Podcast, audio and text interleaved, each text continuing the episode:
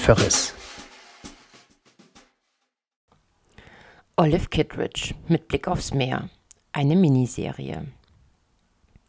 Die US-amerikanische Autorin Elizabeth Stroud, deren aktueller Roman mit dem Titel Lucy by the Sea vor nicht allzu langer Zeit im Studio B rezensiert wurde, veröffentlichte bereits im Jahr 2007 ihren Roman Olive Kittredge, der drei Jahre später unter dem einfallsreichen Titel Mit Blick aufs Meer im Luchterhand Verlag auf Deutsch erschien.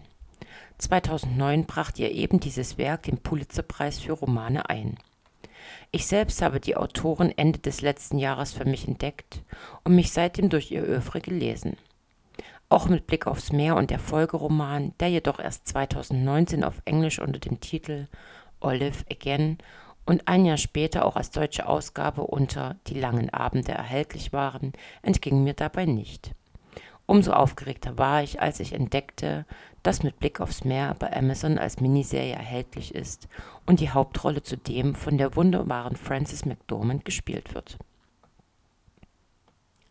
Die aus vier Folgen bestehende, vom Fernsehsender HBO produzierte und 2014 veröffentlichte Miniserie dreht sich hauptsächlich um die titelgebende Person, Olive Kittredge.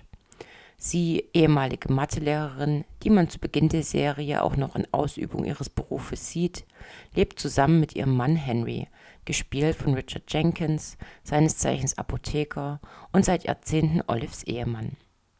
Sie haben außerdem einen Sohn namens Christopher und leben in der fiktiven Stadt Crosby in Maine. Olive wirkt zunächst schroff und unnahbar. Auch gegenüber ihrer Familie schlägt sie mitunter einen harten Ton an und dass sie oft gerade heraus ihre Meinung sagt, auch wenn sie verletzend ist, lässt sie eher streng erscheinen. Ebenso schnell wird aber auch deutlich, dass sie eine sehr gutherzige Person ist, die stets dazu bereit ist, anderen zu helfen, auch ohne dass man sie um Hilfe bitten muss. Ihr Wesen ist das Tragende sowohl der Serie als auch des Romans, wobei ihr Charakter im Roman auch dadurch deutlich wird, dass sie oftmals eher als Randfigur im Leben der anderen Bewohner erscheint, wohingegen sie in der Serie im Mittelpunkt steht. Und Frances McDermott gelingt es perfekt, diese Rolle auszufüllen. Sie führt den Zuschauerinnen und Zuschauern eine Olive Kittredge vor Augen, deren Leben geprägt ist von Kram und unerfüllter Liebe, Zerrissenheit, Depressionen und Selbstmordgedanken aber auch das Altern und der Umgang mit selbigen sowie der Kampf, trotz aller Widrigkeiten ein glückliches Leben führen zu wollen, sind maßgeblich für sie. Es ist die perfekte Verbindung aus Drama und Komödie und die Entwicklung bzw. das Streben, Olives mitzuverfolgen, machen die Serie so sehenswert aber auch die Gefühlswelten der übrigen Figuren werden sehr eindrücklich dargestellt, was vor allem am großartigen Ensemble liegt, welches völlig zu Recht etliche Auszeichnungen für seine Leistung erhielt. Die Handlung selbst wird, wie im Roman auch, anhand von verschiedenen Ereignissen entwickelt. Das kann beispielsweise ein Todesfall, eine Hochzeit oder ein Überfall sein, durch die letztlich das Innenleben und die Motivationen der handelnden Personen offengelegt werden Zentrale Aspekte sind dabei vor allem immer wieder die Ehe zwischen Olive und Henry, deren starke Dynamik vor allem auf ihren extrem unterschiedlichen Charakteren fußt, aber auch die Mutter-Sohn-Beziehung zwischen Olive und Christopher, die eher als Mutter-Sohn-Konflikt beschrieben werden kann. Der Fortgang der Geschichte erstreckt sich dabei sowohl im Buch als auch in der Serie über einen Zeitraum von mehreren Jahrzehnten wodurch Auslassungen unvermeidlich sind, die sich dem Zuschauenden jedoch erschließen oder erklärt werden. Auch die Bildwelt, in die die Handlung eingebettet ist, ist beeindruckend in Szene gesetzt.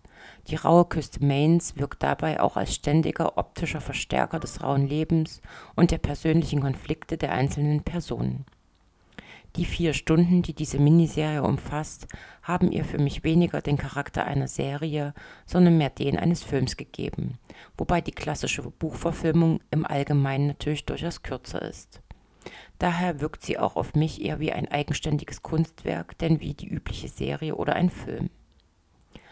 Auch die Art, wie sich die Handlung entfaltet und sich die Geschichten der einzelnen Personen entwickeln, habe ich trotz der teilweise dramatischen Umstände als sehr ruhig empfunden.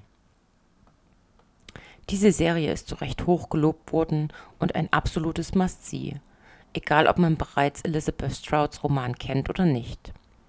Ein bisschen schade finde ich, dass es bisher keine Fortsetzung gibt, was aber daran liegen mag, dass der zweite Roman über Olive Kittredge, Olive Again oder Die langen Abende, wie er auf Deutsch heißt, erst vor wenigen Jahren erschienen ist. Wer also dennoch wissen will, wie es mit Olive und ihrem Leben weitergeht, für den gibt es die einfache Möglichkeit, sich Strouds Roman zu kaufen und einfach weiterzulesen. Meine Empfehlung.